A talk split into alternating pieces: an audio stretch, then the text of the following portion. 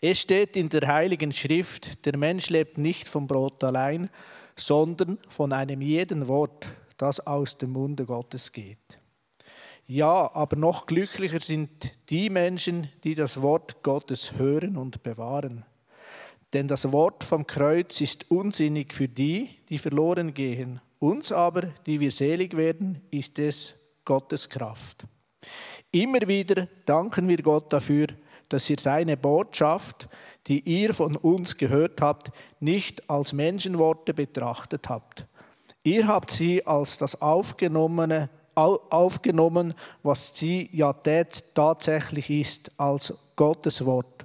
Und nun entfaltet dieses Wort seine Kraft in eurem Leben, weil ihr im Glauben, weil ihr im Glauben geschenkt habt weil ihr ihm Glauben geschenkt habt. Entschuldigung. Wolfgang.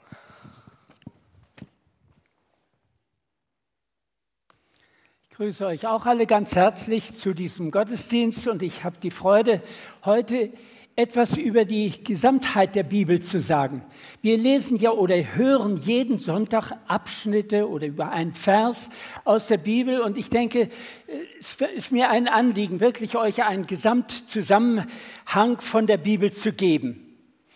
Ich bin selbst bin ich sehr dankbar, dass Gott uns Menschen dieses großartige Buch geschenkt hat. Denn immer wieder gibt sie mir wunderbare Einblicke in Gottes Wirken. Durch sie werde ich ermutigt, getröstet, ermahnt, aber auch in die richtige Richtung gewiesen. Ich bin davon überzeugt, dass Gott aufgrund der Aussagen der Bibel und auch durch das Wirken des Heiligen Geistes in meinem Herzen alles geschaffen hat.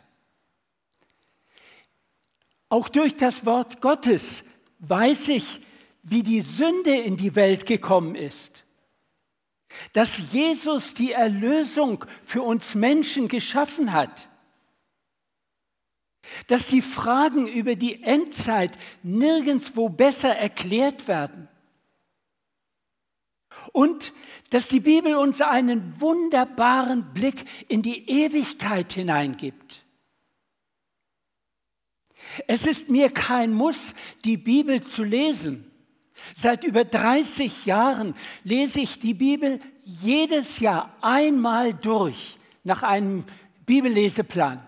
Ich möchte da nicht blöffen. Ich will nur damit sagen, es ist mir ein Bedürfnis. Ich habe, es hilft mir selbst.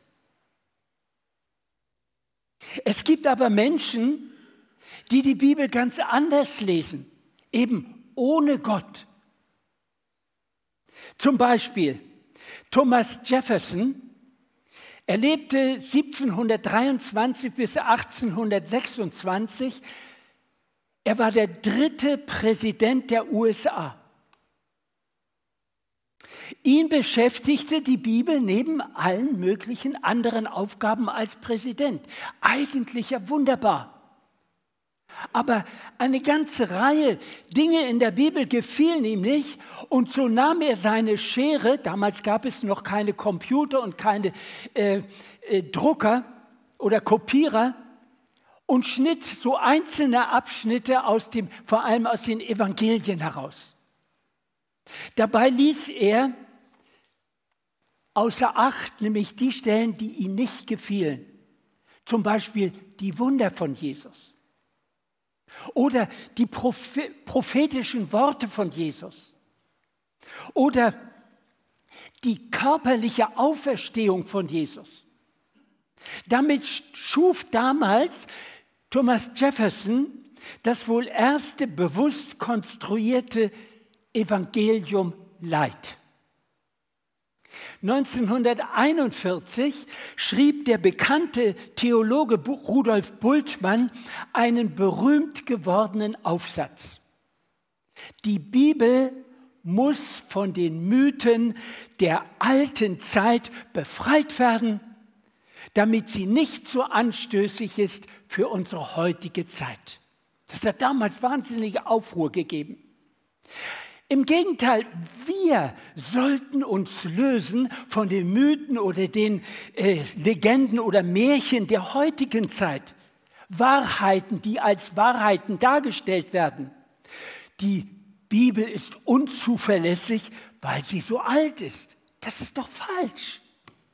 Die Bibel ist unzuverlässig, weil sie vom Menschen geschrieben wurde. Das ist sehr einseitig, denn der Heilige Geist hat ja die Menschen Gottes inspiriert.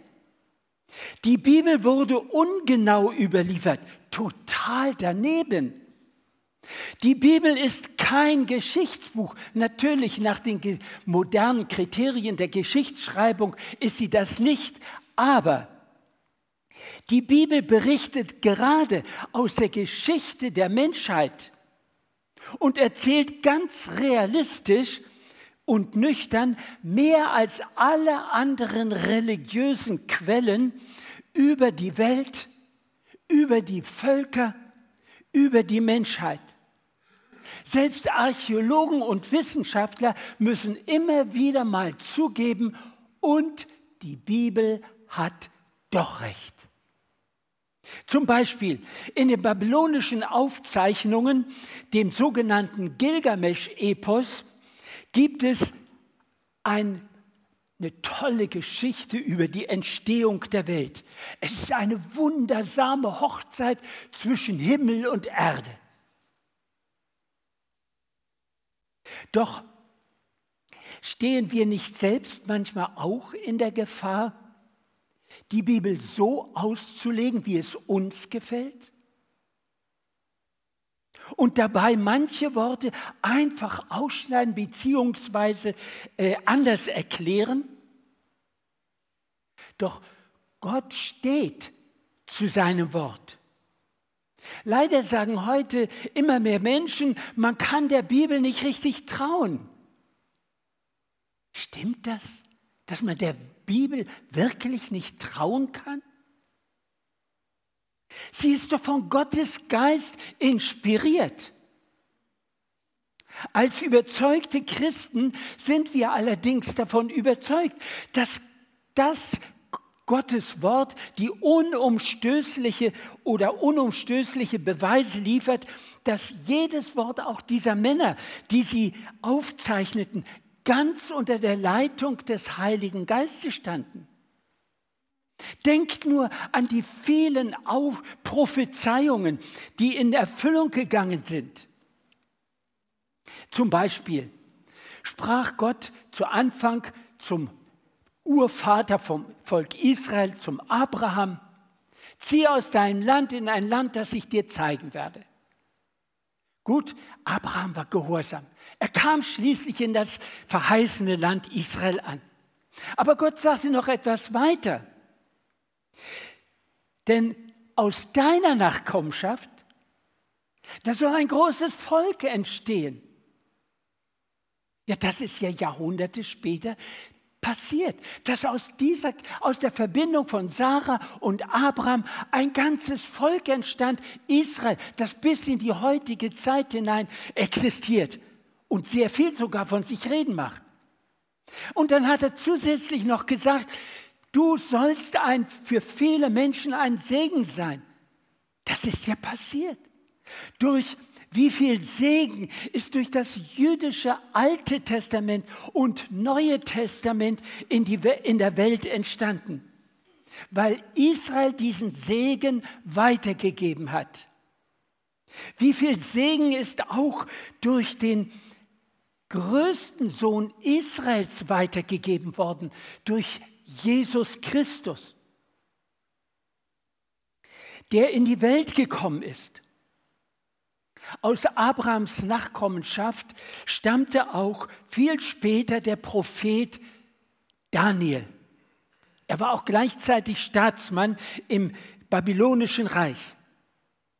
Er lebte zur Zeit des babylonischen Königs Nebukadnezar im 6. Jahrhundert vor Christus. Und da hat Gott ihm dann gezeigt, was durch auch weiter durch ein, einmal den Traum, aber auch durch andere Dinge hat er ihm gezeigt, was in den nächsten Jahrhunderten passieren würde. Da würden fünf verschiedene große Mächte auftreten. Das babylonische Reich war schon im Werden und das entwickelte sich immer weiter und wurde ein Riesenreich. Aber aus diesem babylonischen Reich kam dann das Reich der Meder und Perser. Aus dem Reich der Meder und Perser entstand dann auch das Reich der Griechen unter Alexander dem Großen. Und das wurde wiederum abgelöst von dem Reich der Römer.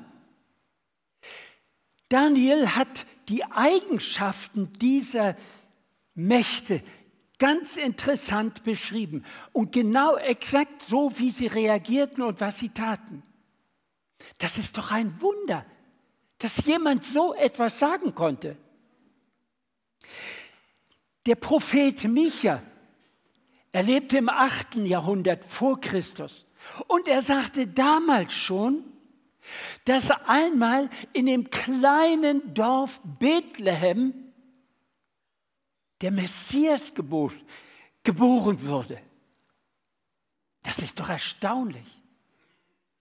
Jesus selbst nahm das Alte Testament sehr wörtlich. Zum Beispiel die ganze Schöpfungsgeschichte von Adam und Eva im Garten Eden. Oder die Geschichte von Kain und Abel. Der, der Sündenfall er nahm auch, er wusste ganz genau um die Sintflut von Noah, wie es damals war. Und das war wörtlich von ihm, hat Jesus wörtlich genommen. Jesus ging sogar so weit, dass er in Matthäus 5, Vers 19 sagte, wenn jemand auch nur das geringste Gott, Gebot Gottes für ungültig erklärt und andere dazu verleitet, dasselbe zu tun, wird er in Gottes Reich nicht viel bedeuten. Wenn man da irgendetwas abnimmt. Wer sind wir denn, dass wir Jesus und das Wort Gottes kritisieren oder sogar verdrehen? Keiner der Religionsstifter kann wahre Prophezeiungen aufweisen. Keiner. Prophezeiungen, die Jahrhunderte früher ausgesprochen wurden und sich dann erfüllten von irgendeiner dieser Religionsstifter. Nein, das gibt es nicht. In der Bibel aber finden wir weit über tausend Prophezeiungen, die schon erfüllt wurden oder aber solche, die sich noch erfüllen werden in der Zukunft.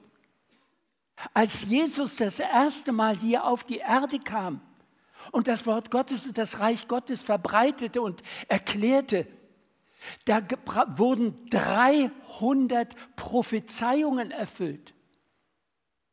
Riesenwunder.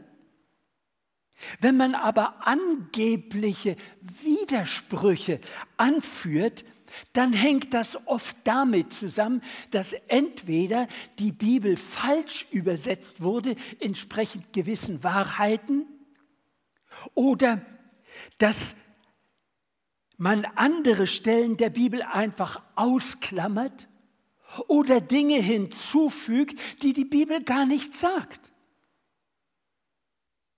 Im Unterschied zu all den Büchern der Religionsgründer beruht die Bibel auf geschichtlichen Tatsachen. Wenn wir also die Veden oder die Bhagavad Gita, das sind Schriften vom Hinduismus lesen, oder die Schriften vom Konfuzius oder den Koran der Moslems, dann stoßen wir immer wieder auf Widersprüche, ganz, ganz krasse Widersprüche aber auch auf Aberglaube, esoterische und kult, okkulte Gedanken und Praktiken, die Gott und seinem Wesen völlig widersprechen. Wenn wir aber die Bibel aufschlagen, hören wir Gottes Stimme, die keinen Zweifel an der Wahrheit aufkommen lässt. Und das auch heute noch. Jesus sagt zum Beispiel in Johannes 14, Vers 6, ich bin der Weg, die Wahrheit und das Leben. Niemand kommt zum Vater als durch mich. Wenn Jesus also, wenn Jesus sagt, es gibt keinen anderen Weg durch mich als zu Gott, als durch Jesus. Es gibt auch keine andere Wahrheit. Alles, was seiner Lehre widerspricht, ist Irrtum. Es gibt auch kein anderes Leben ohne Jesus.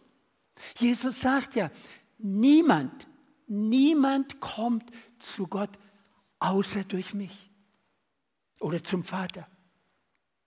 Damit wird jede andere Tür zugeschlagen und versperrt, um in die ewige Welt Gottes zu kommen. Wir können das natürlich ablehnen und sagen, ja, das glaube ich so nicht. Aber ich kann nur sagen, wir kommen dann nur in persönliche Schwierigkeiten. Wir kommen in unserem eigenen geistlichen Leben nicht mehr weiter und viele Fragen bleiben unbeantwortet oder es ist ein rechtes Knusch in unseren Köpfen. Der rote Faden, der sich allerdings durch all die anderen Religionsbücher hindurch und hindurchzieht, die sogenannten heiligen Bücher, ist das Suchen nach Gerechtigkeit, ist das Suchen nach Gott durch gute Werke, durch eigene Gerechtigkeit, durch eigene Werke. Doch in Epheser 2, Vers 8 heißt es zum Beispiel, denn nur durch seine unverdiente Güte seid ihr vom Tod errettet. Das ist geschehen, weil ihr an Jesus Christus glaubt. Es ist ein Geschenk Gottes, ein Geschenk Gottes und nicht euer eigenes Werk. Dazu sollen wir Christen auch jede Selbstgerechtigkeit ablegen, jeglichen Stolz. Wir sollten auch jegliche Werkgerechtigkeit und vieles andere ablegen, denn sie sind, wie der Prophet Jesaja schon im Alten Testament sagt, wie ein schmutziges Kleid. Jesaja 64, Vers 5 heißt es: In deinen Augen sind wir alle unrein geworden. Selbst Unsere guten Werke sind bloß ein schmutziges Kleid. Wegen unserer Sünden sind wir wie verdorrtes Laub, das zu Boden fällt und vom Wind hinweggeblasen wird. Dazu kommt, keiner der Religionsstifter hat sich freiwillig geopfert und noch im Todesschmerz und der Spott und Hohn gesagt, Vater, Vater, vergib ihnen, denn sie wissen nicht, was sie tun. Nur durch Gottes Wort, durch die Erlösung von Jesus Christus am Kreuz, das uns ja im Gottes Wort auch erklärt wird, kommen wir dahin, dass wir uns innerlich wirklich verändern können. Und nun noch einiges, was die Bibel so einzigartig macht. Man kann da auch von Wundern der Bibel sprechen. Das Erste, die Bibel ist das meist übersetzte Buch der Welt. Zahlen nach den Wycliffe Bibelübersetzern lauten, in 3000 495 Sprachen gibt es Bibelteile. Das heißt, über sieben Milliarden Menschen könnten heute aus der Bibel, zumindest Bibelteile lesen.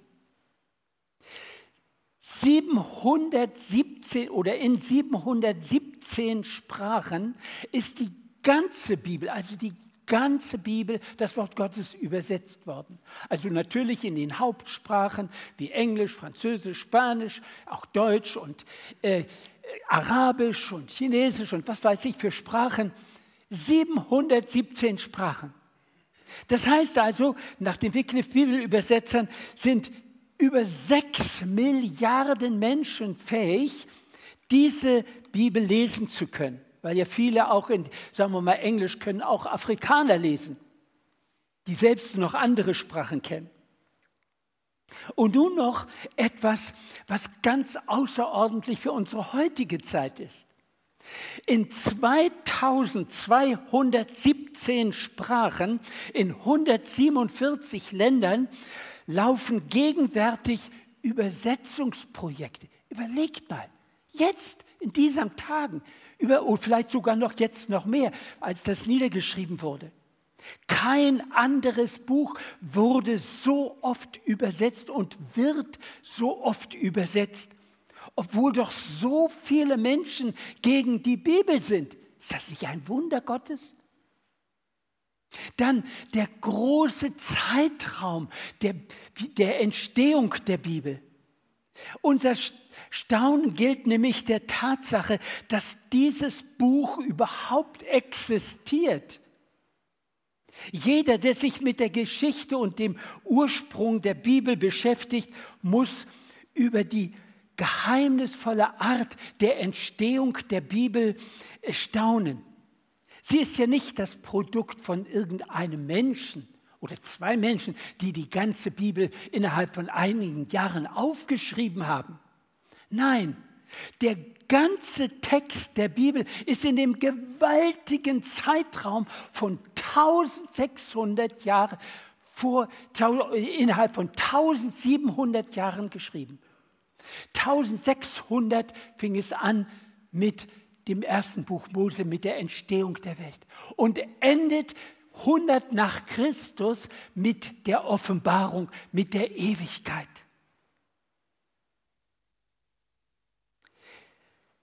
Die Bibel ist auch von über 40 Autoren geschrieben worden. Die über 66, 66 Bücher enthält die ganze Bibel. Davon 39 im Alten Testament und 27 im Neuen Testament. Diese Autoren, und das ist ja das Erstaunliche, diese Autoren lebten zu ganz verschiedenen Zeiten unter politischen, sozialen oder religiösen Bedingungen. Da war Mose, der am Hofe vom ägyptischen Pharao aufwuchs und die ganze Weisheit Ägyptens erstmal lernte. Und später über 40 Jahre das Volk Israel durch die Wüste ins verheißene Land führte. Dann gab es den König David, der die wunderbar, viele wunderbare Psalmen geschrieben hat. König Salomo, der so viel, fast tau, über tausend Weisheitssprüche in den Sprüchen und in anderen weitergegeben hat. Dann gibt es den Propheten Amos, der ein Maulbeerbaumfeigenzüchter war. Es gab den Priester Hesekiel, den Schriftgelehrten Esra, den Mundschenk oder damals sagte man den, ja, den Mundschenk, heute würde man sagen, den persönlichen Berater beim König Artaxerxes am persischen Königshof. Dann gab es den Propheten Amos, äh, nee, den, den äh, Pharisäer Paulus, den Fischer Petrus, den Mediziner Lukas, den weiteren Fischer Johannes und andere. Bei manchen wissen wir nicht, was sie überhaupt getan haben. Ein dritten Grund zum Staunen über die Tatsache, dass die Bibel überhaupt existiert. Sie ist so eine kleine Bibliothek geworden die ganz große aber herausgekommen ist in der ganzen Weltgeschichte. Sie wurde einem ganz wichtigen Thema gewidmet, nämlich Jesus Christus, dem zukünftigen Messias. Gott zeigt uns, dass er mit den Menschen im Laufe der Zeit Geschichte geschrieben hat. Der Höhepunkt wird allerdings darin deutlich, dass Gott schließlich Mensch wurde und unter uns Menschen lebte als Jesus Christus. So vieles im Alten Testament weist auch darauf hin, dass wie die Geschichtsschreiber sich ausdrückten, wie die Weisheitsliteratur sich ausdrückten, wie es in den prophetischen Büchern geschrieben wurde, wie es die Biografien von einzelnen Charakteren und Charaktereigenschaften beschrieben, dass alles auf Jesus hinwies. Das ganz wunderbar zu sehen. Und das größte kann vielleicht das größte Erstaunen sein, die anderen sind alles zum großen Erstaunen, liegt in der Tatsache, dass diese 66 Bücher, also 39 im Alten, 27 im Neuen Testament, dass sie eine wunderbare Einheit geben. Kein Buch widerspricht dem anderen. Sie ergänzen einander und bauen aufeinander auf das war nur möglich durch die fortschreitende Offenbarung, die Gott den Menschen gab. Aber man versuchte natürlich, die Bibel immer wieder abzuschaffen und völlig zu vernichten. Zum Beispiel fing das schon an, unter, zum Beispiel unter dem römischen Kaiser Diokletian. Er lebte im dritten und vierten Jahrhundert vor Christus, nach Christus. Er für, äh, inszenierte eine ganz schreckliche Christenverfolgung und versuchte alle schriftliche Unterlagen zu verbrennen. Im Mittelalter versuchte die Christen, die katholische Kirche, alle ihre Mitglieder daran zu hindern, in der Bibel zu lesen. Und natürlich auch der Kommunismus, der so radikal gegen alles Christliche vorging in China oder in Russland und in den kommunistischen Ländern. Aber auch die Atheisten heute, sie haben nur einfach ein anderes Mittel, nicht mehr so kriegerisch und gewalttätig, sondern auf politischer Ebene versuchen sie das Wort Gottes einfach zu verdrängen und abzuschaffen. Zum Beispiel durch die Bewilligung der Abtreibung oder durch die Abschaffung, immer mehr die Abschaffung des Sonntags, die Einführung von Exit auf immer breiterer Basis und vieles andere. Und jetzt zum Schluss möchte ich noch eine kleine Geschichte, äh, kleine wahre Geschichte von einer Marktfrau erzählen. Sie saß an ihrem Stand, ihrem Früchtestand. Und wenn die keine Leute mehr da waren, dann setzte sie sich hin und dann las sie in ihrer Bibel. Und so kam auch ein, zu einer Zeit ein Mann an den Stand, er kaufte sich etwas und dann fragte, was lesen Sie denn da? Dann sagt sie, ja, die Bibel, Gottes Wort. Wer hat, was, äh, wer hat Ihnen gesagt, dass die Bibel Gottes Wort ist? Er selbst. Was? Wirklich? Gott hat zu Ihnen gesprochen? Die Frau war im Augenblick ein bisschen verwirrt. Dann blickte sie auf und zeigte auf die leuchtende Sonne. Und sie fragte den Mann, können Sie mir beweisen, dass die Sonne es ist hier? Ja, natürlich, Ihnen beweisen, sagt er. Das ist doch kein Problem. Sie sehen doch, wie sie leuchtet und wie sie Wärme ausstrahlt.